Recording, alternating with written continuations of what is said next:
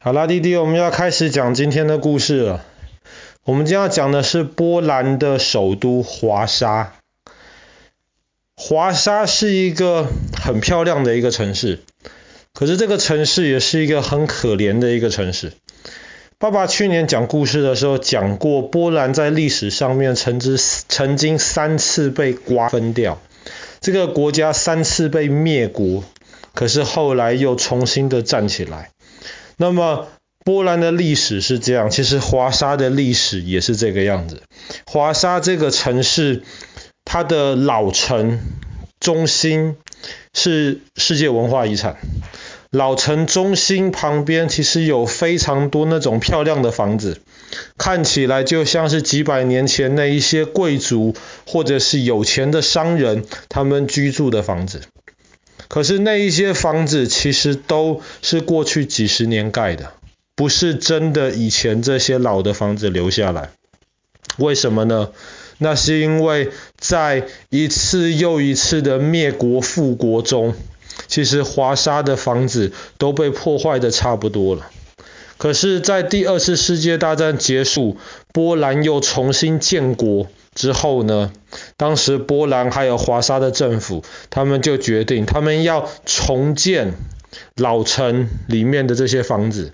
而且他们不是随便乱七八糟的重建，他们重建的目的就是尽量希望每一栋房子上面的每一个砖头都是原来房子上面自己的砖头。他们花了很多的时间之。来整理这些房子的废墟，然后把那些被破坏掉的砖头拼回去。拼不回去，他们就尽量用以前的方法重新制造这些房子的这些零件，然后一栋一栋的把房子盖起来。这就是为什么我们如果走在华沙的老城区，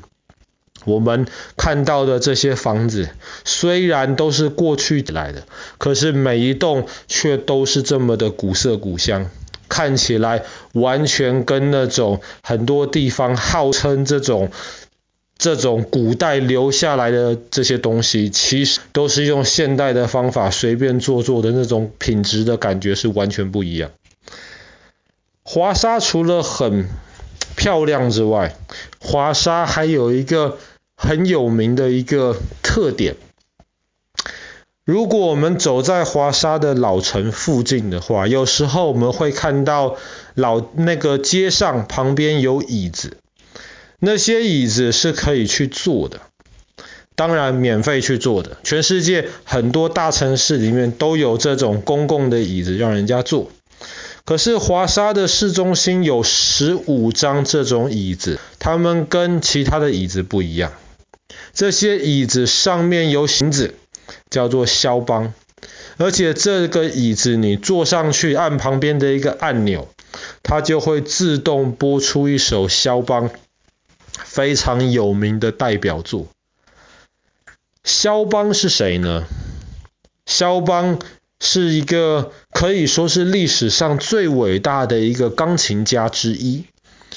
那至少他很肯定的，绝对是最伟大的波兰钢琴家、波兰音乐家，甚至你要说他是最伟大的波兰人也可以。那很有意思的是，如果你去看其他的这种伟大的音乐家，他们通常都会写一些那种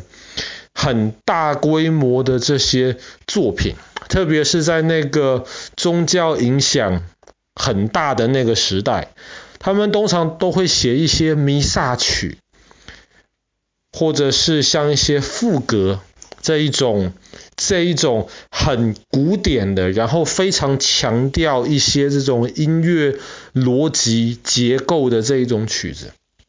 就像是很多作家通常都会要写一篇长篇小说一样。但是肖邦没有，肖邦绝大多数的。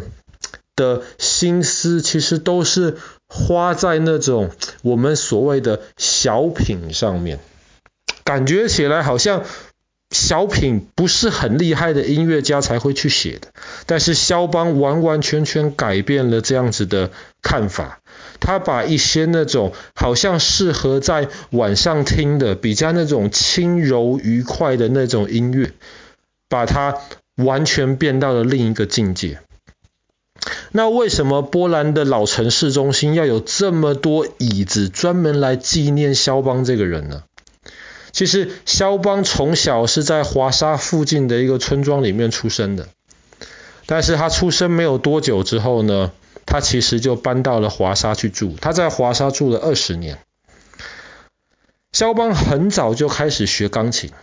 然后他也很早的就被大家认为这个人是有音乐天分的，他是一个音乐神童。那么最有名的一个音乐神童叫做莫扎特。可是当肖邦出来以后呢，波兰人就认为他们终于找到了自己的莫扎特，肖邦就是那个波兰的莫扎特。而且肖邦在很年轻的时候，可能九岁的时候吧，他就被邀请。到皇宫里面去，这个不是波兰的皇宫，是俄罗斯的皇宫。因为肖邦的波兰在那个时候又被灭国了，又被俄罗斯给并吞过去了，所以他就被要求到俄罗斯的这个沙皇宫殿里面去表演。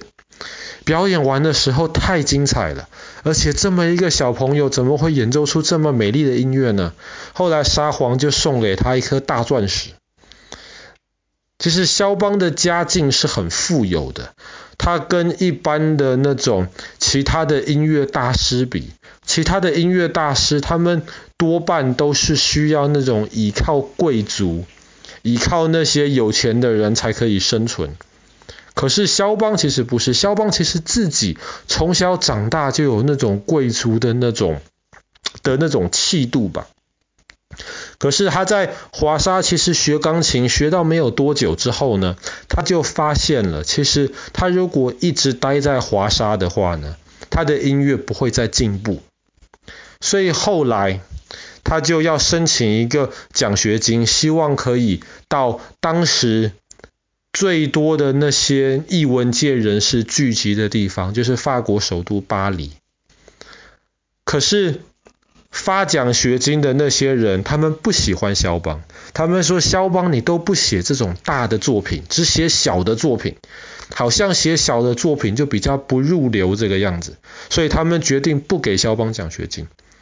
但是因为肖邦家里能够支持他，所以肖邦后来还是到了巴黎去。到了巴黎之后呢，在这么多这么厉害的人中间，肖邦要怎么样可以向大家认识他呢？那个时候在巴黎最有名的一个钢琴家，当然放在历史上他也是一个非常有名的钢琴家，叫做李斯特。那么肖邦认识了李斯特之后，其实李斯特很快就发现肖邦非常非常的有才华，然后他就很想向巴黎人介绍肖邦。可是肖邦才刚来啊，没有什么名气啊，李斯特怎么跟人家介绍他呢？后来李斯特就办了一场音乐会，在那个时候的传统，音乐会的时候都要把灯关掉，然后让大家可以周围没有什么东西可以让他们分心，他们可以专心的欣赏这个音乐。然后李斯特的音乐会大家都很期待，很多人买票去听，因为是大师。然后果然李斯特开始演奏的时候，灯就关掉，大家都觉得哇，这个音乐演奏的太棒了。可是后来演奏到后来的一些曲子之后，大家就发现，哎，怎么李斯特的音乐听起来有点不太一样，还是非常非常的棒。可是呢，这个音乐的风格好像跟以前的李斯特不太，难道李斯特又进步了吗？变得更厉害了吗？结果当演奏完之后，灯一打开，大家才发现，刚刚演奏的那个不是李斯特，就是这个肖邦。原来他们在音乐会中间的时候，李斯特跟肖邦换了位置。所以当大家发现，哇，原来刚刚这么美丽的音乐是一个大家很陌生的一个人的演奏的时候，大家马上就被这个人吸引了，肖邦的名气一下子就打开，然后很多的这些有钱的贵族希望能够当他的神，所以他在巴黎又可以进行或是维持他这个非常富有的生活方式。那虽然后来肖邦一直都待到巴黎，而不是一直待在巴黎，基本上一直都待在法国，后来也去了英国一小段时间，可是他再也没有回过波兰。他后来其实也拿了法国国籍，可是其实肖邦一直以来他都认为自己是一个波兰人。他写的很多的音乐作品，其实都是跟波兰有直接的关系，或是受到了波兰一些民俗音乐的那种影响。甚至到肖邦要离开世界的时候，他还对着他周围的人说，他有最后一个愿望，就是他希望，他知道他的身体是会留在巴黎，可是他希望他的心脏能够回到波兰去。所以后来，当他离开世界之后呢，他的姐姐就请医生把肖邦的心脏拿出来，然后把他的心脏藏在酒里面，然后偷偷的从法国带出去，带回到波兰。带回到波兰之后，波兰的人其实是一直以非常以肖邦为荣的，他们就把肖邦的这个心脏放在华沙市中心的一个教堂里面。波兰，或是说肖邦，就成为了波兰的一个代表。一直到第二次世界大战，德国人占领了波兰，占领了华沙之后，其实他们把肖邦的心脏偷出来。他们本来的意思是不希望留下来一个波兰的这样子代表波兰文化的一个东西在那边，让波兰人更要起来反抗德国人的统治。可是后来他们并没有毁掉这个心脏。那么，当二战结束之后，其实德国人还是把肖邦的心脏还回去。那么现在就在华沙老城中心的一个圣十字教堂里面，那么就基本上肖邦的心脏在那边就成为了一个波兰人的一个嗯 symbol，就是波兰人的一个象征。好了，那么我们今天的故事就讲到这边，波兰的这个钢琴诗人肖邦。